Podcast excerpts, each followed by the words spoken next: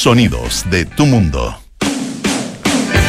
Muy buenas tardes, ¿qué tal? ¿Cómo están ustedes? Bienvenidos a una nueva edición de Aire Fresco aquí en Radio Duna. Estamos ya día jueves 23 de junio. Nos pueden escuchar como siempre en el 89.7 en Santiago, 104.1 en Valparaíso, 90.1 en Concepción, 99.7 en Puerto Montt. También estamos en el canal 665 de BTR.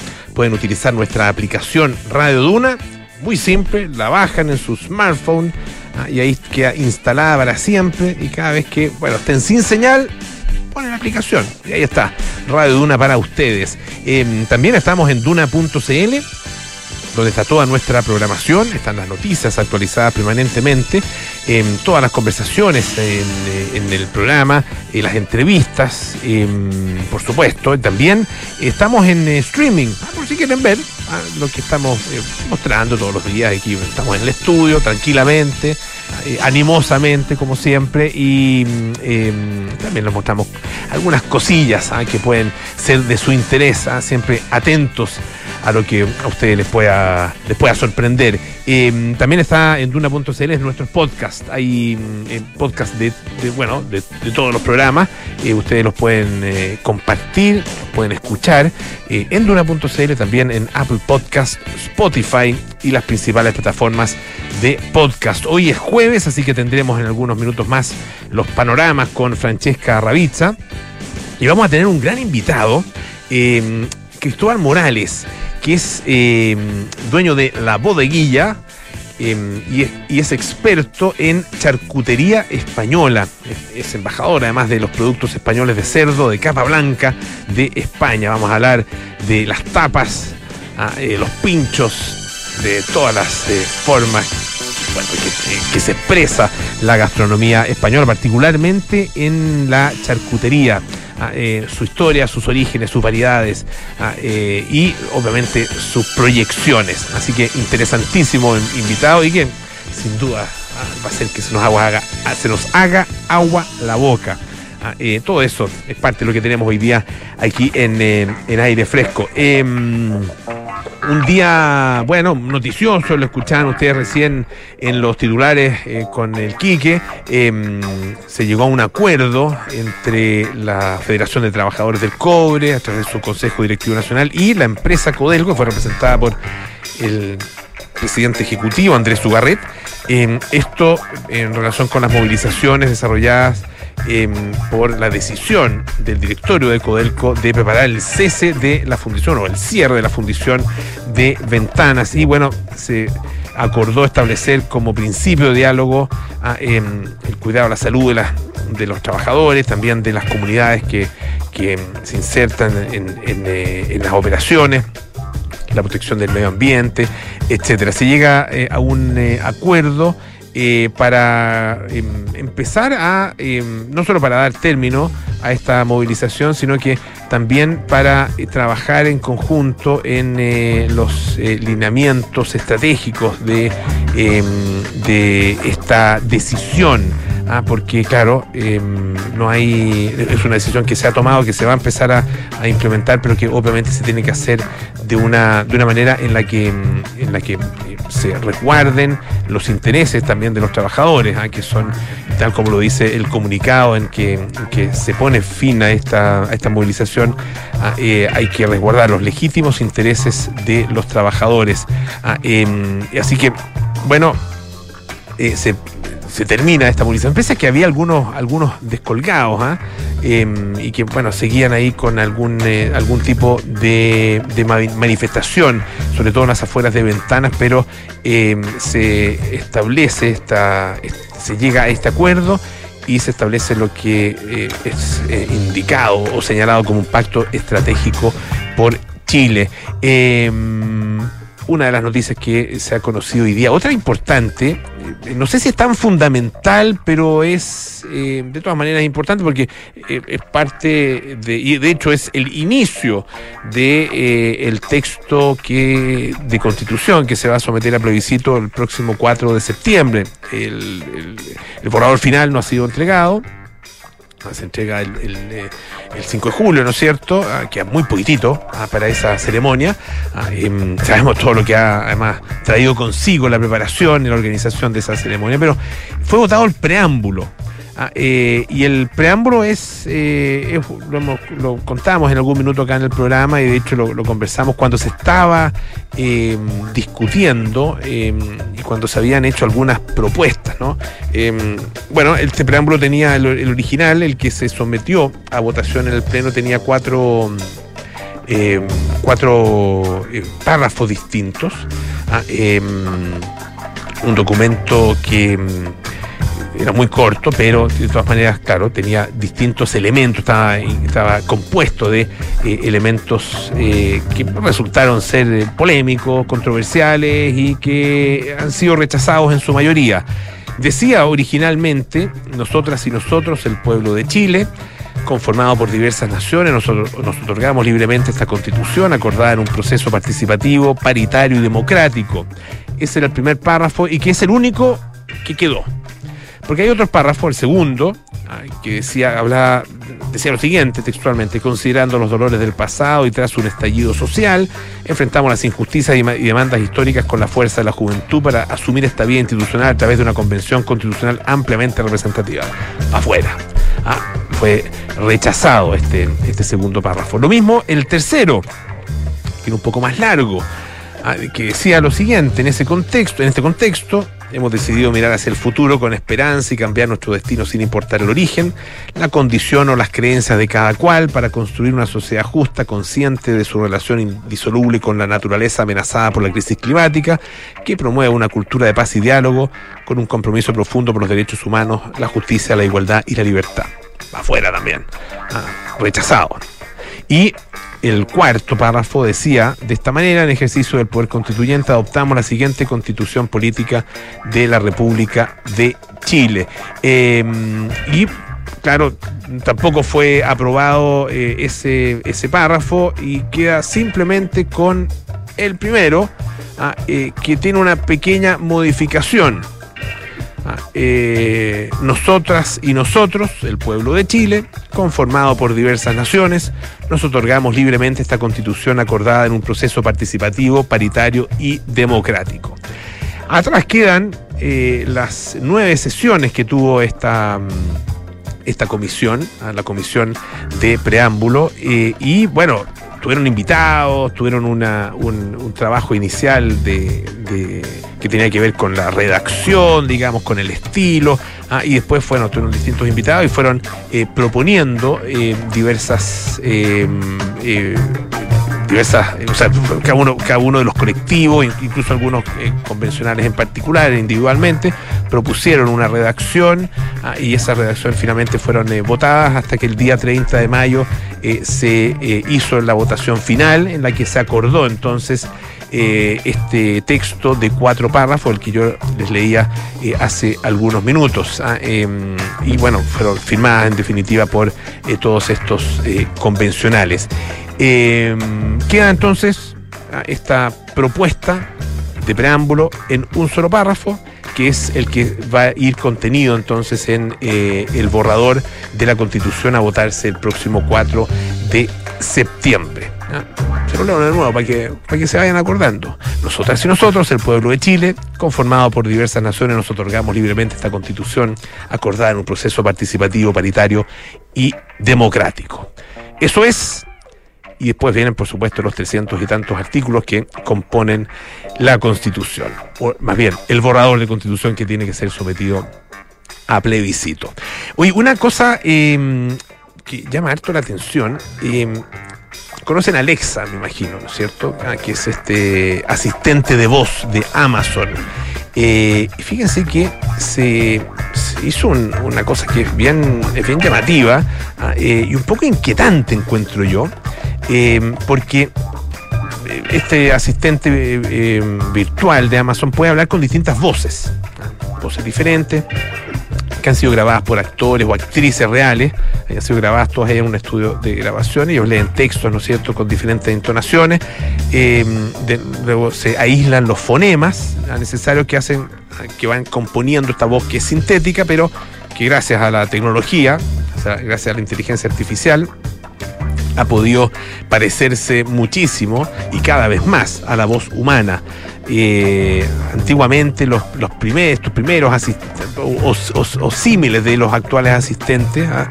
que eran muy embrionarios, ¿ah? estos protoasistentes eh, que hablaban con estas voces sintéticas, se notaba muchísimo, eran voces muy robóticas, metálicas, que no sonaban a voz humana. Ahora sí, ¿ah? tienen, tienen muchísimo de, voces, de voz humana. Bueno, el punto es que Em, los ingenieros de Amazon están trabajando en una función que podría reconstruir la voz de cualquier persona, de cualquier persona, viva o muerta, a partir de una pequeña grabación o de, una pequeña grabación de voz o de un video. Ah, em, en la conferencia de una conferencia que se llama Re Mars, Ah, em, que se realiza en Las Vegas, que me encuentro en el que Amazon está mostrando todos estos avances ah, en el aprendizaje de, las máquinas o se llama eh, machine learning, ¿no es cierto? Eh, o inteligencia artificial. Eh, el vicepresidente responsable de Alexa, que se llama Rohit Prasad, bueno, habló de algunas de las aplicaciones de esta tecnología y uno de los escenarios para demostrar la nueva capacidad eh, de, síntesis y nueva capacidad de expresión que tiene.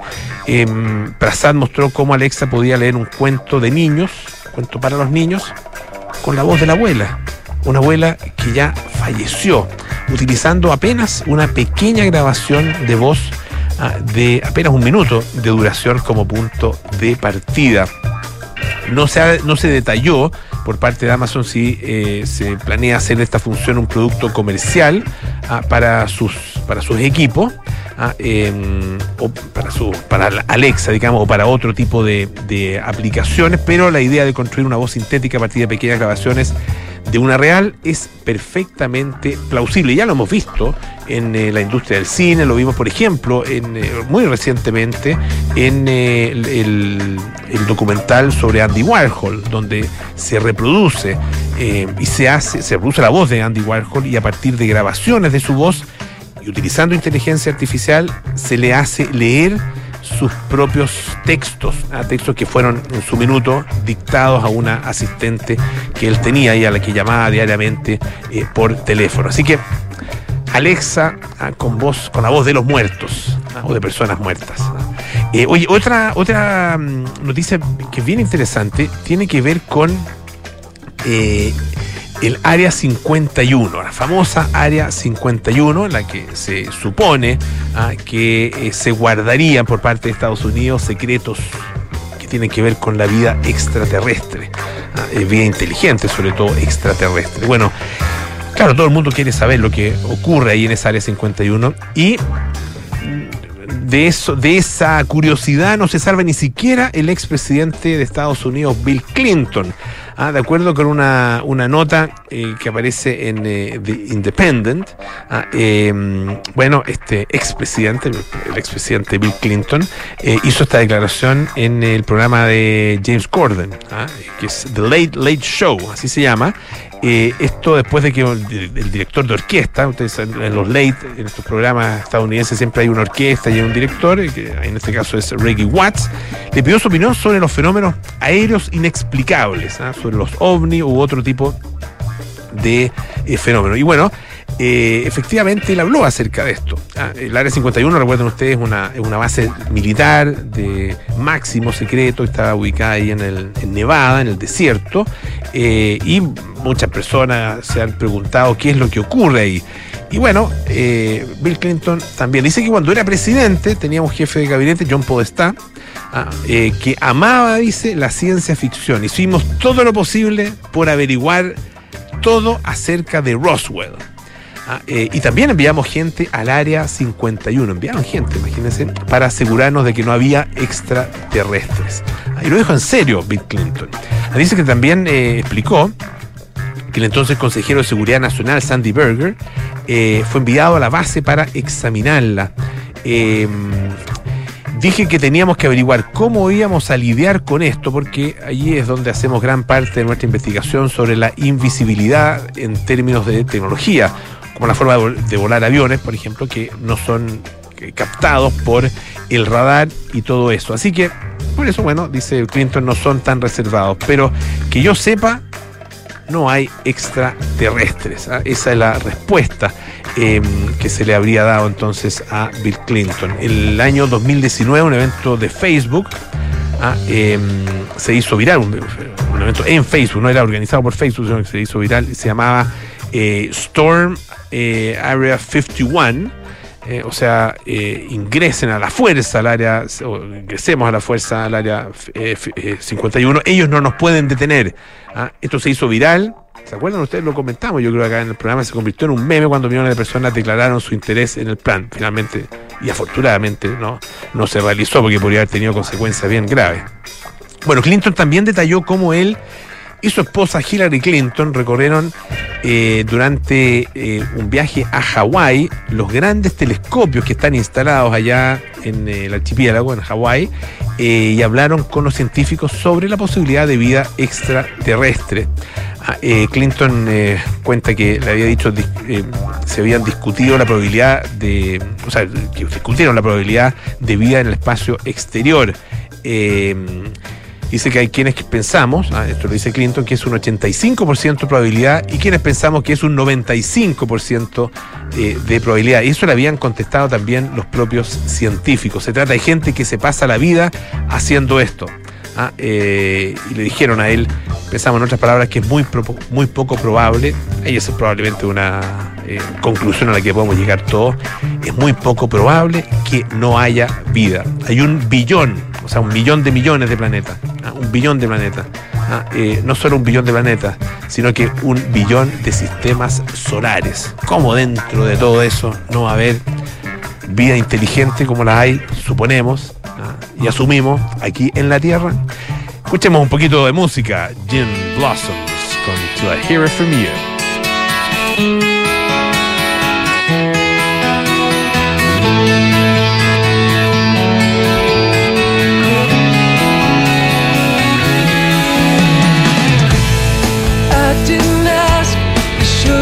told first I'd laugh but now It's sinking in fast. Whatever they've told me Well baby I don't wanna take advice from fools.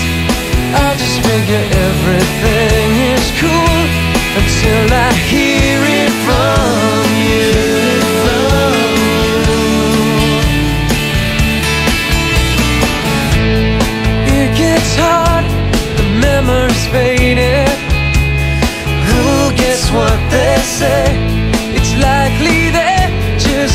jealous and jaded Well maybe I don't wanna take advice from fools. I'll just figure everything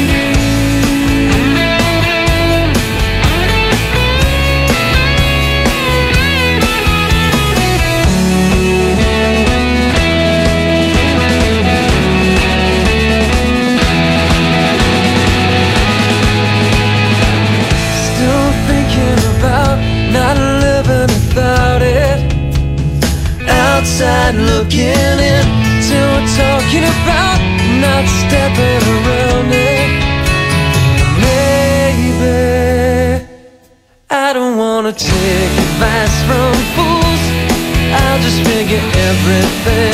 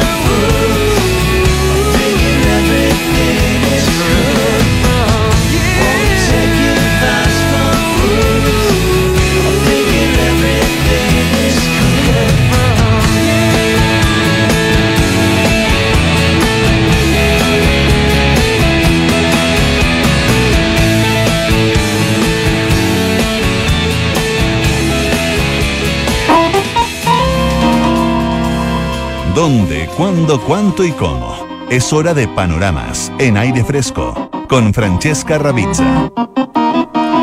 Bueno, ha llovido acá en, eh, la capital, ha llovido en otras partes de la zona central y arriba en la cordillera, ah, lo mostramos hace algún rato acá en la radio, nevó y nevó con, con canas, así que eh, claro, es agüita para, para la primavera y el verano, es muy importante, pero también es nieve eh, y la oportunidad de hacer deportes invernales, los llamados deportes blancos. Francesca Ravista, ¿cómo estás? Bien, ¿y tú, Polo? Bien, también. ¿Te gusta esquiar? Eh, mira, he tratado, pero no, no me ha resultado. Yo te, bueno, yo te he contado que, que traté y mm, alguna vez, pero ya, ya de mayorcito, y es muy difícil. Sí, es Creo que difícil. esas cosas hay que aprenderlas de, de- de niño. y- ¿Cómo andar en bicicleta? cómo andar en bicicleta, sí. Sí, pues. Oye, lo que sí me llama, antes de contar el panorama, que yo me esperaba realmente una lluvia torrencial, eh, por lo menos en Santiago. Ah, Porque yo sé que en otras partes ha llovido bastante fuerte, sobre todo más, a- más al sur. Pero yo me estaba. O sea, yo conozco gente que ya estaba poniendo las ollas y los baldes en los sectores de las casas donde hay gotera ya. para Pero- prepararse para la lluvia. Pero en algún momento cayó harto, ¿ah? En algún minuto, o sea, en la madrugada. En la madrugada. La madrugada caía con. Estaba lloviendo con harta fuerza. Sí. Bueno, no sé. No, no, bueno. O sea, algunos a lo mejor esperaban mucho más. Esperaba mucho. Bueno, hoy llovió y como tú decías, cayó nieve. De hecho, el Colorado, que es uno de los tres centros de esquí que está aquí en. No sé si en la región metropolitana, Sí, por pero región está en el. sí, pues, es región porque, porque metropolitana. Portillo no alcanza No, a ser, Portillo es- es- lo- es región de Valparaíso, región de claro. Valparaíso. De los tres De hecho, es que depende de la comuna de Lobarnechea. de Lobarnechea. Pero las Condes Vitacura y Lobarnechea, como muchas de las personas que van a esquiar, son de esas tres comunas, trabajan juntos en lo, la- el, el arre- arreglar los caminos. Ah, pero, pero, pero es de Lobarnechea. Bueno, resulta que el Colorado va a abrir mañana de manera parcial. Porque entre la nieve que cayó y entre todos los trabajos que han hecho el equipo y el staff para poder hacer nieve artificial, van a poder abrir y los andariveles que van a estar disponibles son los zorros y el pingüino, que son las dos más abajo. Es como son pistas para, para de, de bajo nivel de dificultad. Sin embargo, si es que hay, si- eh, eso quiere decir que están abiertos los, los andariveles, pero la gente que le gusta hacer randonés puede ir igual. ¿Qué es el randoné para los que. El no- randonés es el esquí donde se va caminando con los esquís, se les pone uno y la... la La, bota se levanta, ¿no? la bota se levanta, Ah, claro, la fijación es, es fle- es flexible y se pone, antiguamente se ocupaba cuero de foca real, ahora son sintéticos y se va ocupando eso para, para, para no ir deslizándose, para poder tener tracción y luego se le sacan eso y se pueden deslizar. Perfecto. Se, O se sea, fijan las fijaciones y se esquía normal. Subes caminando o, o- o te desplazas, digamos, caminando a las partes donde no se puede esquiar y después. Es como un trekking esquiando. con esquí. Está bonito, es bonito. Sí, es muy cansador. Y también se puede hacer con snowboard. Lo las que no, se, tablas hace- son no sé si se puede hacer, bueno, no sé si es en esa zona o en otras partes, el eh, que se hace mucho en otros lados, el cross country ski. Ah, que es que es de que es bueno es otra técnica Sí. yo no las domino no, no, no, esquío pero pero es otra Es técnica olímpica. es una- de hecho es olímpica es una, una prueba olímpica eh, pero no sé si acá se hace tanto Yo no lo he visto acá en Santiago, seguramente en Chillán, donde también hay, se puede esquiar, las pistas tienen árboles, o, más al sur, sí, sí se puede hacer. Bueno, esa es una de, lo- de los panoramas que van a ver en, en la cordillera. Va a estar abierto, como siempre, desde las 9 de la mañana hasta las 5 de la tarde. Hasta ahora, yo me metí a ver los otros dos centros de esquí, no tienen pur- promociones ni publicidad que Lo- están lo- los de aquí de la región Sí, que metropolitana es Valle Ajá. Nevado y La Y La yo me metí claro. a, su- a sus cuentas de Instagram a ver si que también tenían temporada eh, como marcha blanca y no, solamente el Colorado tenía estas dos pistas abiertas que también es la que está más abajo de, de, la, de los tres centros Claro. de esquí. Eh, entiendo que Portillo abre el próximo fin el fin de semana del 2 de julio Ah, ya.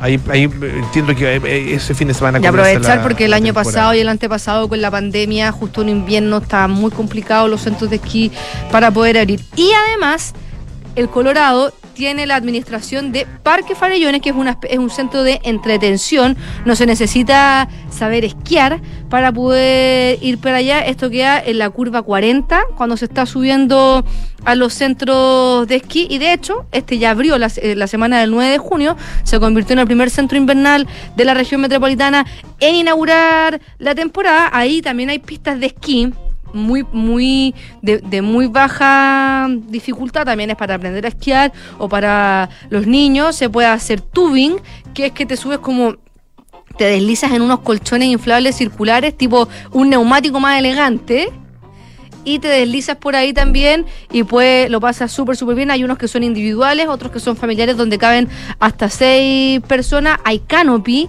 con cuerdas de a 180 a 540 metros. Hay sillas panorámicas. De repente gente que no quiere esquiar no puede o no le gusta o tiene alguna lesión. También se puede subir a esas sillas panorámicas para poder disfrutar de, del paisaje. Hay raquetas de nieve hay restaurantes, de verdad es muy muy entretenido. La entrada para acceder a todos estos servicios cuesta 32 mil pesos eh, por persona, 16 mil pesos para los menores entre que miden entre 1 y 1 metro 20, los que miden menos de un metro ingresan gratis. Esto uno dice, pucha, puede ser un poco caro, igual, 32 mil pesos, una familia de 4 o de 5, Sí, más sale- comer. sale sí, pero es Sí, más barato que ir a esquiar, que comprarse un ticket de, Claro. de nieve. Y de repente para personas que no conocen la nieve o todavía eh, tienen hijos muy chicos como para poder ir a esquiar, esta igual es una alternativa entretenida, sobre todo si los menores de un metro, que son niños chicos,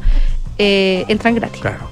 Eh, el, de hecho, el fin de semana pasa- pasado me pareció ver, claro, en, eh, en eh, sí, el fin de semana pasado en Farellones, eh, que ya estaba, estaba abriendo el- este parque y llegó mucha gente. Sí. Ah, estaba, ya estaba, estaba mucha, siendo visitado, digamos, por mucha gente. Ah, hoy te había dicho que, el, que Portillo, que es otro centro de esquí, de esquí muy importante, habría, no, ya abrió. Abrió, de hecho, el sábado 18 de junio. Eso Ah, está ahí, más ah, cerca. Ese ese- fue el inicio de la temporada, 18 de junio. Súper bonito Así Portillo para los que no Portillo. conocen, es muy, además tiene la, la, lagu- ¿cómo se llama? La laguna. La, No me acuerdo Laguna cómo se Inca, llama. ¿no? Sí, laguna creo que Inca, que, es un paisaje alucinante. Es como estar, en, no sé, en, eh, en la Patagonia, una cosa así. Y se hacen competencias bastante ahí cerca de, de aguas abiertas. Claro, agua, vera- agua- gélida. Agua bueno, agua, gélida, agua gélida, agua agua- abierta. eh, en el verano, eso sí, donde hace un poco menos de. Sí, pues. Es- es- excepto Bárbara Hernández, que es capaz de. de Sin nadar traje de sin- neopren. Sin, traje y en esta época del año. Sí. Oye, así que no, panorama entretenido, aprovechar que hay nieve, Mm. sobre todo que estamos en esta escasez hídrica. La nieve no solamente es importante para pasarlo bien, sino que también son reservas importantes de agua, pero eh, es entretenido un panorama ir a, a pasarlo bien con la nieve y por último, si, si, si no quieren gastar esta plata o, o- o- o quieren ir menos rato, igual a hacer bolitas de nieve y hacer guerra de nieve es entretenido. Hacer un muñeco, lleven zanahoria para Sí. hacer un, un mono de nieve. Traten de no ir con jeans, eso sí, porque... Ah, eso es buen, ese es buen dato, sí. Sí, ir, a- ir, ir con algo por lo menos de equipamiento, zapatos Claro. que ojalá no se les pase con el eh, con la nieve, porque, porque eh, después volverse moja- todo mojado. Una vez me pasó que ella, de pavo llevé dije, una, una, una improvisación y llevé a mis dos hijos más chicos. Dije, ¿sabes qué? Vamos a ir a conocer la nieve. No conocía la nieve. Y los llevé a Farillones ¿Ya? así, con lo puesto. Con lo puesto. Pensando, voy a estar allá una media horita ah, y bueno, y después bajamos. Y nada, pues el tema es que el, no sé, pues, esto era la, qué sé yo, 11 de la mañana, 12 del día, y había que quedarse hasta como las 4 de la tarde, o 3, Claro. 4 de la tarde, porque el camino es solo de ir, de subida hasta cierta hora, y ahí se empieza. Entonces, Porque es muy estrecho. Claro. Entonces, mira, menos mal andaba con algo de plata porque andaba con poca benzina, tuve que echar benzina allá arriba, que no es, no es nada, no es nada barato, salió Fuiste- saladito. ¿Hace, hace cuántos años fuiste, pero te costó lo que cuesta ahora? lo que cuesta ahora. Más los sanguchitos, porque claro, hubo que comprarles algo ahí para almorzar eh, y se volvieron los, po- los pobres, se volvieron en, ca- en calzoncillo ah, eh, y mareados como... Con la guata para decirlo como... Oh, mal, mal. Así que vayan preparados. o sea, Sí. eh, sí, háganle caso a la Fran. Hay que ir ahí equipado. Y si Ya, van a subir, cadenas también. Se arriendan ahí ah, antes además, de- importan- importantísimo. Porque sí, los pues. carabineros preguntan, ¿va con cadena? Sí, pues. Y uno les puede mentir. pero después si les mientes, la multa que te Sí, sacan y, y- y- y el problema en el que te metes por no poder poner las cadenas. Así que programa entretenido, familiar Buenísimo. y cerca de Santiago. Y no sé si gratis, pero podría ser gratis. Podría llegar a ser así. Eh, si no, bueno, hay que hacer una pequeña inversión. No tan pequeña a veces. Muchas gracias, Fran. Oye, eh, a propósito, a propósito, pues, si, si ya quieren un panorama realmente en grande, bueno, pueden reservar sus vacaciones de invierno en Hotel Termas Chillán. Eso es reservar los mejores recuerdos, es reservar momentos inolvidables en familia, es reservar todo lo que significan unas vacaciones de invierno en un lugar simplemente excepcional. Haz tus reservas en reservas o en www.termaschillán.cl. La Universidad San Sebastián es la primera universidad en Chile acreditada internacionalmente por la Agencia de la Unión Europea. Universidad San Sebastián, una gran universidad que avanza y crece. Vamos a la pausa y volvemos con más aire fresco. Esto es Radio Duna.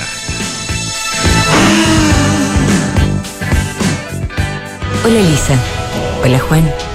Les escribo porque ustedes, nosotros, todos, tenemos algo grande, algo noble y trascendente que hacer en la vida y luchamos para hacerlo realidad. Nuestra misión es formar personas comprometidas con el bien común y con la paz, con el cultivo del conocimiento y con la búsqueda de la verdad. En la Universidad San Sebastián hacemos nuestra tu misión y la misión de cada nueva generación. Francisca, ¿Sí? buenas noticias. Reservé momentos increíbles con los niños y contigo. Reservé vistas únicas. Reservé nieve, esquí, naturaleza y montañas. Reservé unas vacaciones de invierno excepcionales en Hotel Termas Chillán. Mm, ¡Qué bien! La necesitaba. Haz tus reservas en termaschillán.cl.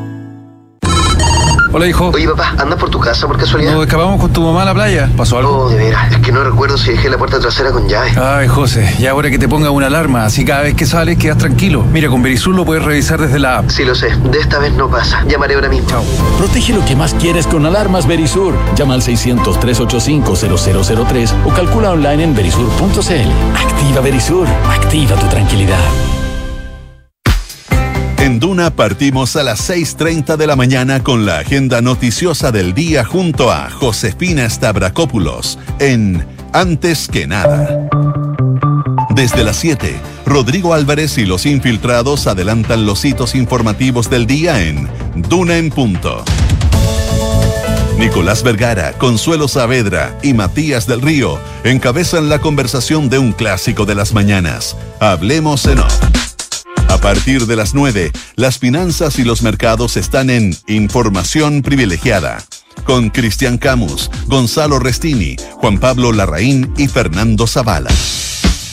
Y desde las 10, Bárbara Espejo dirige la mejor programación musical en Suena Bien. Mañanas noticiosas, musicales, imprescindibles. Es Duna. Sonidos de tu mundo. Ante los desafíos de planificar, proyectar y diseñar mejores ciudades, la Cámara Chilena de la Construcción te invita del 5 al 7 de julio a la undécima versión de la Conferencia Internacional de Ciudad, donde expertos conversarán sobre vivienda, barrios equitativos y cómo avanzar en soluciones que nos acerquen a la ciudad que queremos. Invitados internacionales, Emily Tallin, socióloga y especialista en diseño urbano y equidad social, y David Sim, arquitecto y experto en temáticas de ciudad. Participa en Enfrentar el cambio climático es tarea de todos. Duna, por un futuro más sostenible. La Fundación Corporativa Acciona.org, perteneciente a la multinacional de infraestructuras y energías renovables Acciona, continúa ampliando su presencia en el mundo. El año pasado inició su operación en Chile y este año ha concluido la instalación de su primer proyecto en España. Se trata de un sistema fotovoltaico para autoconsumo colectivo que permitirá paliar la pobreza energética en la localidad de San Juan del Puerto, en Huelva, a través de la generación eléctrica de una planta solar de 100 kilovatios de potencia. La energía producida por las placas fotovoltaicas instaladas sobre el techo del pabellón de deportes se donará a cerca de 40 familias de la zona y abastecerá edificios municipales, contribuyendo a reducir su huella de CO2. Acciona, expertos en el desarrollo de infraestructuras sostenibles para recuperar el planeta. Estás en aire fresco con Polo Ramírez. Ya estamos de vuelta en eh, aire fresco, esto es Radio Duna. ¿Estás buscando casa o departamento para arrendar? Bueno, ¿por qué no comprar en Inmobiliaria FG, que te entrega un apoyo de hasta el 10% del PIE? Un plan de pago a tu medida, entre muchos beneficios más. Descubre sus más de 25 proyectos a lo largo del país en inmobiliariafg.cl. Bueno, ya estamos con nuestro entrevistado de esta tarde eh, y yo les había dicho al anunciarlo que probablemente se nos iba a hacer agua a la boca eh, en la conversación.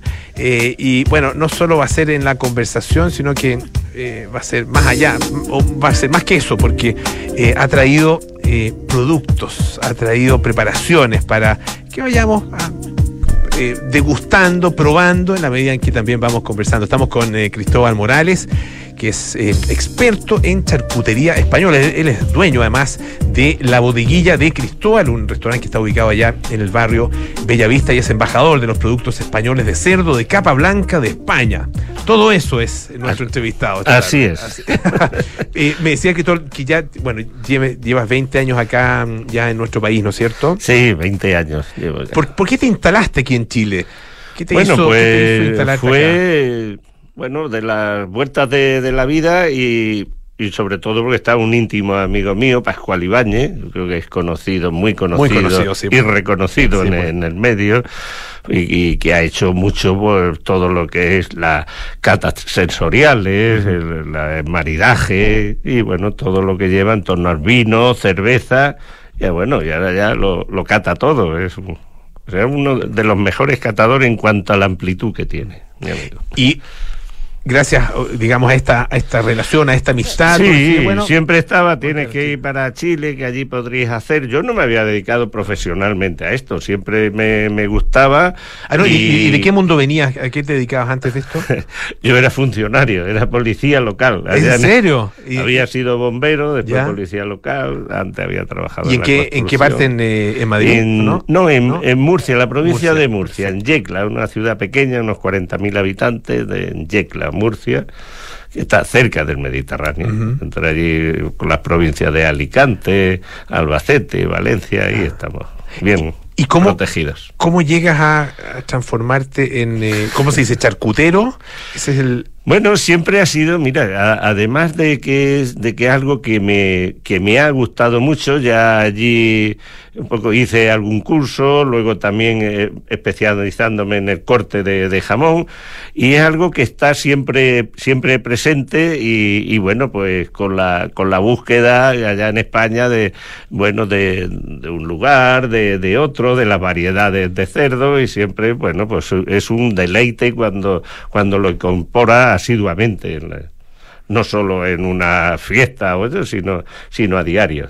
En bueno, en el caso de España está incorporado a diario desde, desde el desayuno, ¿no es cierto? Claro, además yo siempre digo, digo, cuando deja de mamar la teta de la madre, te agarra el jamón.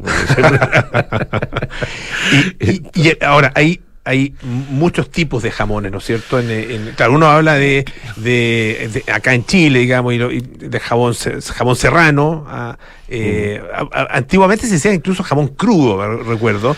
Ah, sí, eh, es una costumbre de por acá, eh, yo creo por la influencia argentina. En España no se le llama, siempre le ha llamado pues, jamón serrano. Jamón serrano. esa es como denominación, generalmente del cerdo blanco, o de capa blanca, que en este caso a través de Interpork. estamos... ¿cómo, son, el, qué, tipos de cerdo? Pues mira, para, para entender fácil, el cerdo el cerdo blanco, que luego va a tener de depende de la crianza, un poco siempre va ahí por, por raza, y luego eh, alimentación y, y luego zonas. Eso es lo que le da clasificación. Perfecto. Quizás lo, asimilamos pues exactamente igual que, los vinos.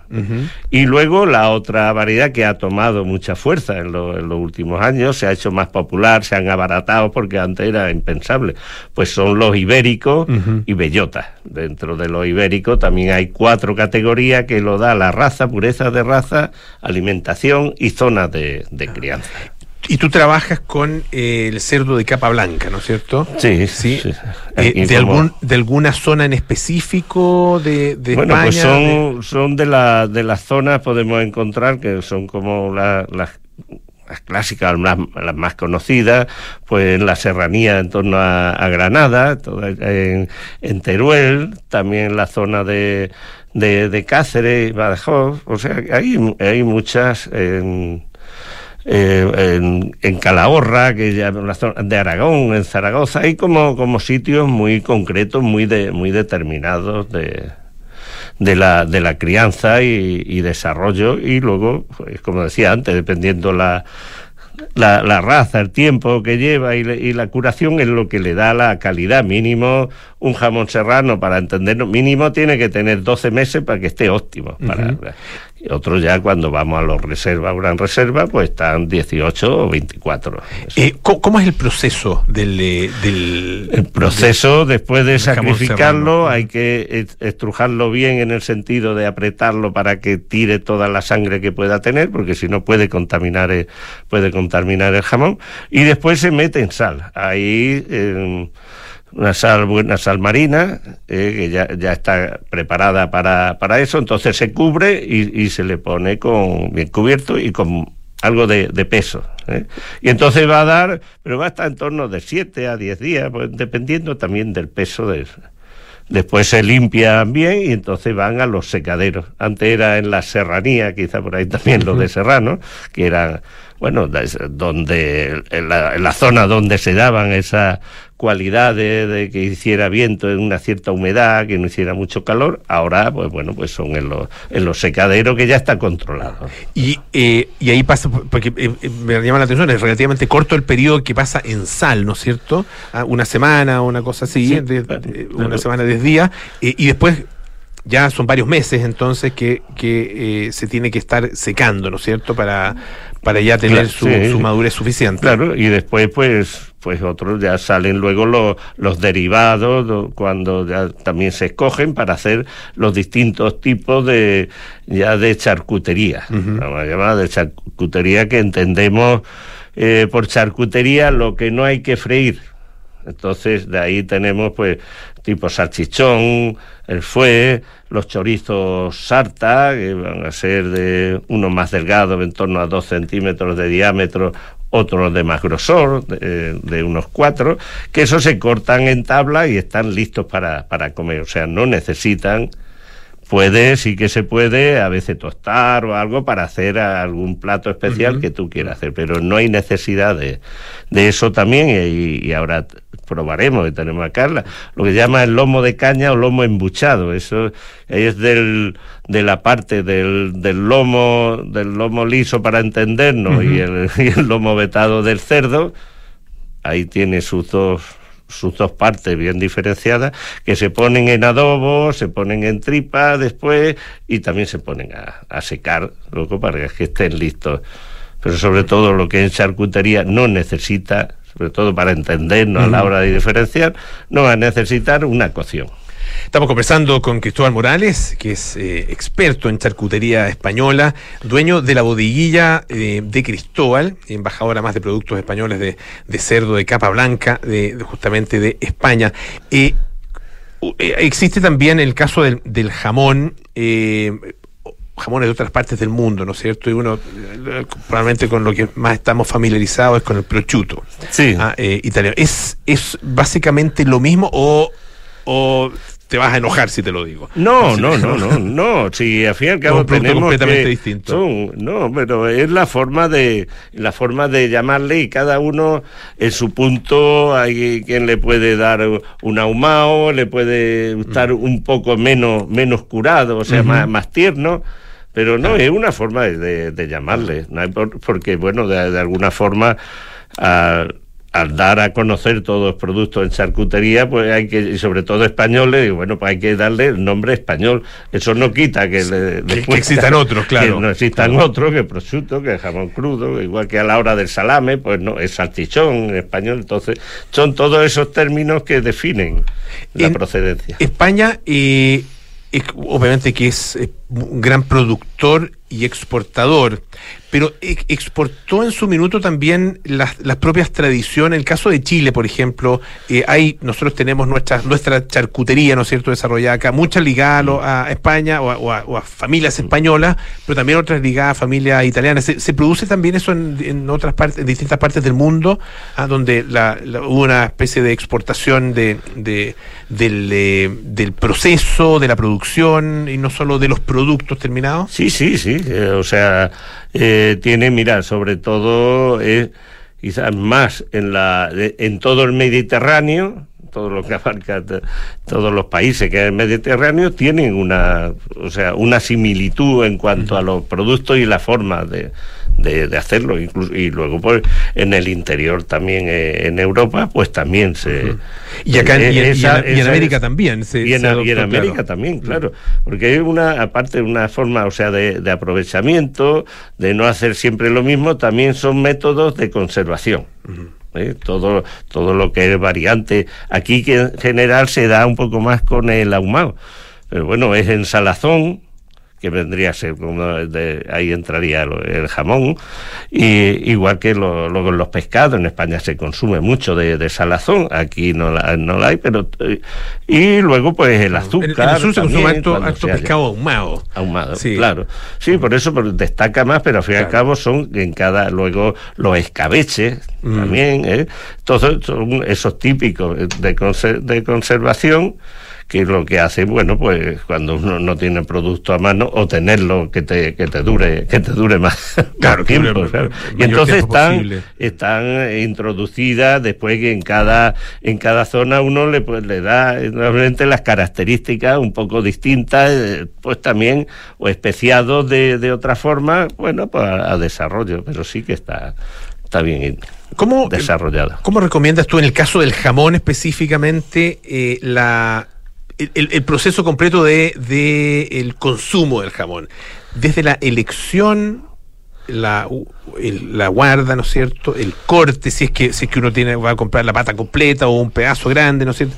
Que no es nada de fácil el corte, además tiene Claro, su, tiene su secreto. veces- ¿Cómo, cómo recomiendas tú el, el- ese consumo? Hombre, el consumo, si vamos a, a- a una pata o, o paletilla, siempre insisto en llamar paletilla, no llamar de mano, pero para, para ponerle nombre que, que, que es el, bra- el brazuelo, aparte de la- eh, que lleven la cuanta más capa de grasa lleven, en- o sea, de donde la parte de la piel, una es el interior, que ahí no hay posibilidad, la- pero sí en la parte, pues si lleva más grasa, va a estar, va a estar mejor, eh, va a estar mejor el jamón. ¿eh? Cuando se ve como muy eh, desnutrido, Ya. ¿vale? ¿Eh? que, que Cuando ha- se ve muy magro, secado. entonces no. ¿Eh? Cuando se ve muy magro, o, o esto es por no, fuera. No, no es, es por, fuera. La, capa de, la, hora visual, Perfecto, la capa, la capa de grasa por fuera tiene que ser veas, importante. porque quizás sea, o sea, se ha secado de demasiado o lo han tenido a lo mejor expuesto de una, una forma no adecuada, muy- mucho sujeto a contraste, mucho calor y entonces pues se va deshidratando. Entonces eso es importante. De... Luego a la hora de, de cortarlo, pues ahora ya van viniendo en, en tabla, no son tablas profesionales, te puedes, te puedes a- ayudar con eso y luego pues también con cuchillos. Si ya te especializas un poco más, es conveniente comprar un cuchillo bueno que tiene un cuchillo que sea flexible, bien afilado, y entonces utilizarlo delgado. ¿Qué es este cuchillo como largo? Así como, como largo, el claro, esos son largo? Siempre se trabaja con uno más corto que con lo que le vas quitando la, la piel para no dañar porque eso es como, como un bisturí a hora de entonces que no, no puedes hacer muchas barbaridades con él porque si no lo vas a lo vas a estropear. Y luego cuando cuando vamos cortando bueno, pues eh, de la parte de, de la grasa le sacamos unas tiras y las ponemos sobre, sobre el corte y le ponemos un paño, un paño por arriba y, y ahí lo vamos, y lo vamos protegiendo. Ahora, lo ideal, siempre digo, la mejor forma es comérselo rápido. Eh, entonces, eh, la, la costumbre, como bien tú muy bien decías en el inicio, nosotros es de, los niños que van al colegio, que se llevan el sándwich o, o el bocata, como decimos en España, en, la, en las meriendas que, que sacas también, o, o ya los mayores, pues también para el trabajo, llevarte, o van unos amigos, y muchas veces, bueno, pues tienes jamón y unos tomates y está, está al otro lado, como, se Un poco de acá. Pan, jamón, Claro, pan tomate y, y el vino. Y el vino. El eh, importante. Sí, con, con que el- es- ese, bueno, imagino que es un tema eh, recurrente en tus conversaciones con Pascual, eh, con Pascual Ibáñez, eh, que es- son los maridajes. En el caso del jamón, ah, eh, ¿qué- ¿con vino, cerveza? eh, Mira, claro, va a depender un poco de los gustos de cada uno. ¿no? Como con Pascual, eh, luego coincidíamos, para él, donde marida mejor es con un, con un vino, con un, con un jerez. O sea, a, a veces no te puede gustar eh, ese vino porque tiene su toque de os- oxidado, que es eso precisamente es lo que le da la, la cualidad y la calidad. Pero con, con vino también, con, con un rosado, con una cerveza también te va, te, te va a estar bueno.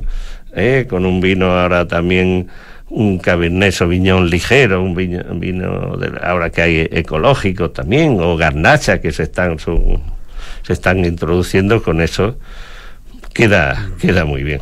En el restaurante, eh, estamos conversando, lo recuerdo, con Cristóbal eh, Morales, que además es, dueño de la bodeguilla, bodeguilla de Cristóbal, ah, eh, en Pionono, ¿no es cierto? Pío- sí, Pío Nono con Dominica. con Dominica, ahí al, al- al fondo de, Ahí. de, de Pío Nono, un poquito antes de llegar al, al cerro. Ahí, ahí. Eh, y ahí, eh, ¿cuáles cuáles son? Bueno, obviamente me imagino que, el- que la- las tapas, ¿no es cierto? Y el jamón eh, debe ser el, el Sí, protagonista. ahí, claro, mira, para empezar con lo último, los jamones, tengo do- tenemos dos jamones ahí en unas mesas, en, la- en las tablas, y la cortamos en el momento. Tenemos el jamón serrano y también el jamón ibérico, y luego con quesos de ovejas madurados, y eso es al plato y es en el momento. Le cambia mucho el sabor, siendo el, el mismo del mismo jamón, el que si lo laminas o lo cortas en máquina, que después lo metes al frío, ya le, le va a cambiar el sabor. Nunca va a estar igual como un uno recién, recién, cortado, cortado, claro. y puesto en el plato.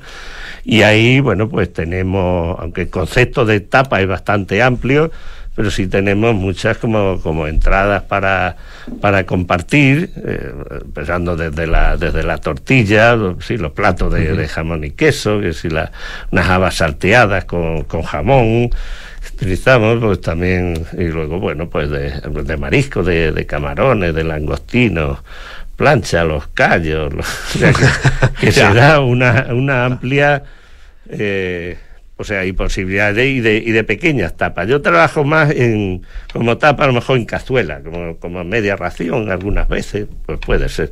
No es el concepto para el concepto que luego a veces cuando, o sea, en España se da, se da mucho, de que, pero se dedican especialmente a eso, claro, y también hay un consumo que desde las 12 de la mañana o antes vas a tomar tapa, entonces son tapas individuales, muy elaboradas y estupendas, pero esas tiene, las hace y rápidamente las tienes que es de consumo rápido.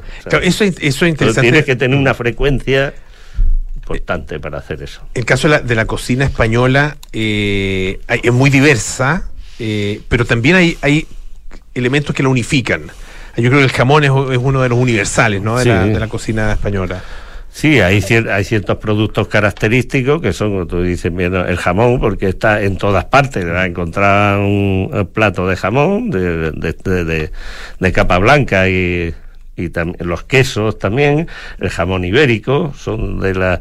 Y, y luego hay otras que luego, bueno, pues como, como la paella, pero ahí ya cambia un poco, de, depende de, de zona, o va a cambiar. Unas son más de, de mar, del interior suelen ser de cerdo o de, o de conejo, ¿eh? y en otras, bueno, pues de, de pescado. Y luego, pues la tortilla española, esa también está en todas, En partes, claro. en todas partes y en todas También es, también es universal. Eso como, eh, muy Y, bien, y en el caso de la, de la zona de donde tú provienes, ¿cuál es el, cu- cuáles son, aparte de estos, de estos eh, eh, que son los, los, los, los- los platos eh, más, más característicos de, de en general de la cocina española, ¿qué, qué es lo más propio de, de esa zona? Mira, pues esas zonas son, son propios los trabaja bastante con el, con el cordero, el cabrito, luego de- del cerdo, y, y luego mucho también de platos de, de cuchara. Ya. Lo que llamamos de Los guisos, como de guiso, llamamos, de, de caldo, también eh, de muchos tipos, o sea, de, de alubia, de, la, de las lentejas, de, con garbanzo, que lo puede hacer con, con marisco, con chorizo, o un cocido, un tipo co- cocido madrileño, que está generalizado, tiene sus variantes, pero está muy generalizado, y siempre, y luego, pues, ciertos platos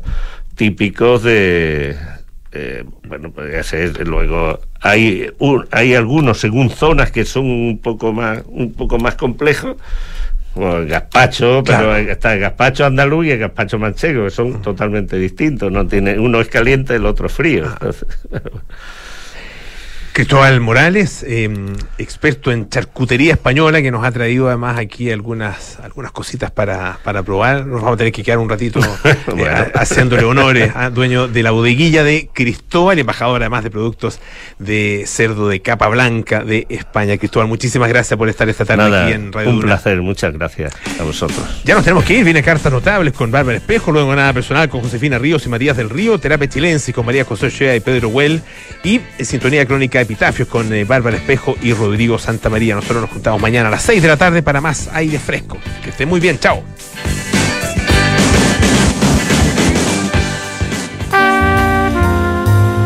¿1840